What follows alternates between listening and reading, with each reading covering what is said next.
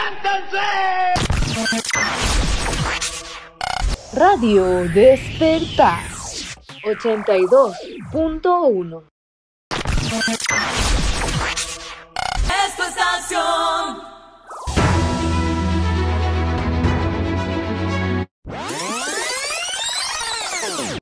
En compañía de Dayana Valencia, María Fernanda, Danilo Segura, Marco Torres y quien les habla, Paola Tomalá.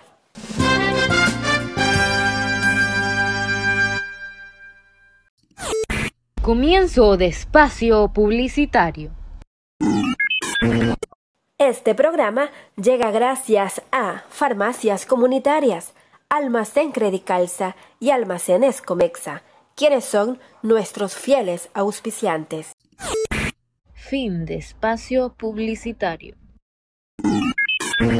Radio Despertar 82.1 Machala. Son las 8 de la mañana y 6 minutos.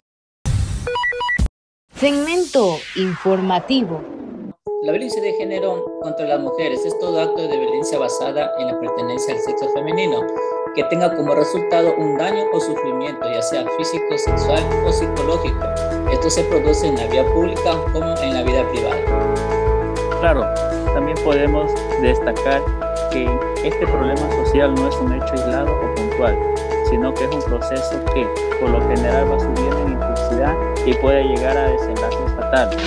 Esta misma puede empezar con acciones que te hacen sentir humillado, que te hacen, que te llevan a aislamiento y por ende tener bajo estima.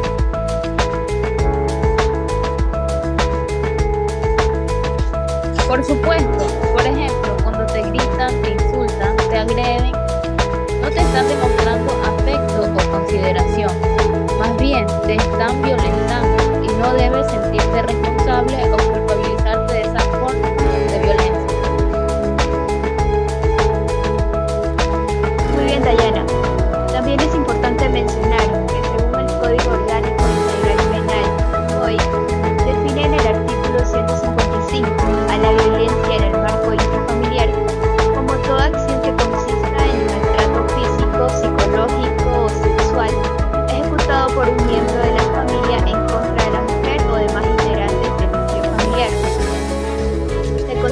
miembros del núcleo familiar al la al cónyuge, a la pareja en unión, de hecho unión libre, al conviviente, ascendientes, descendientes, hermanas, hermanos, parientes, hasta el segundo grado de afinidad y personas con las que se determine que el procesado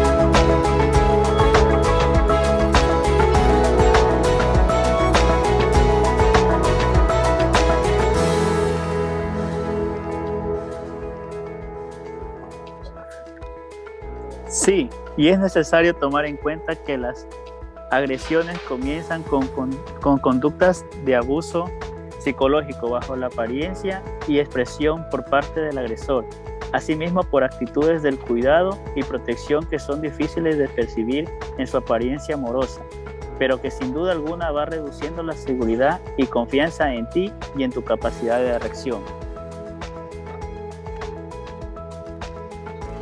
Un ejemplo son los celos, la vigilancia, la censura sobre la ropa, amistades o actividades, el control de los horarios, las salidas fuera de casa. Por supuesto, y es que el aumento progresivo de la violencia eh, puede llegar hasta agresiones físicas que incluso llegan hasta la muerte. Puede extenderse a lo largo de un prolongado periodo durante en el cual se incrementa la pérdida de autoestima, la seguridad personal, de tal manera que es difícil interiorizar el riesgo que se corre. Además, dentro del ciclo de la violencia podemos reconocer tres fases. La fase 1 es la tensión o acumulación. La fase 2 es la de, es la de agresión y por último la fase 3 que es la calma o remisión. Fase 1. No trates de proteger y negar los maltratos con el tiempo.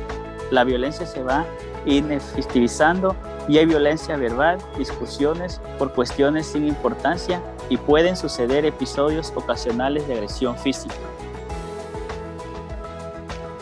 Claro, compañero Marco. Igualmente, en la fase 2 podríamos experimentar un estado de colapso emocional con síntomas de indiferencia, depresión y sentimiento de impotencia.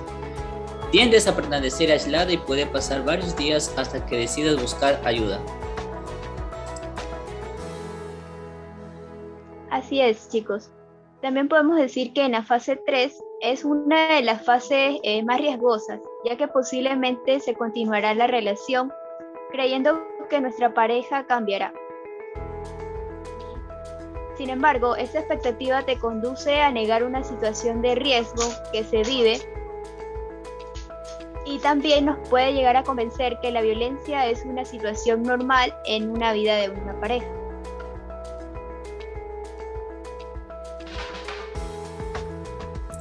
También podemos mencionar que según estadísticas, muchas de las mujeres en el Ecuador viven actualmente en este ciclo de violencia.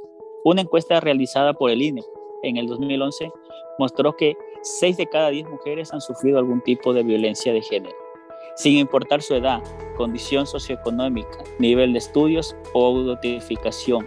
Sin embargo, menos del 2% de estas mujeres ha decidido romper este ciclo de violencia y denunciar su caso ante la justicia. A causa de la pandemia y el confinamiento obligatorio, las cifras de violencia contra la mujer aumentaron considerablemente. Niñas, adolescentes y mujeres han sido víctimas de todo tipo de maltrato a manos de sus parejas, familiares cercanos y conocidos. Radio Despertar 82.1 presentó su programa informativo. Agradecemos su fiel sintonía. Síganos en nuestros medios digitales como Authentic, en Facebook, YouTube e Instagram.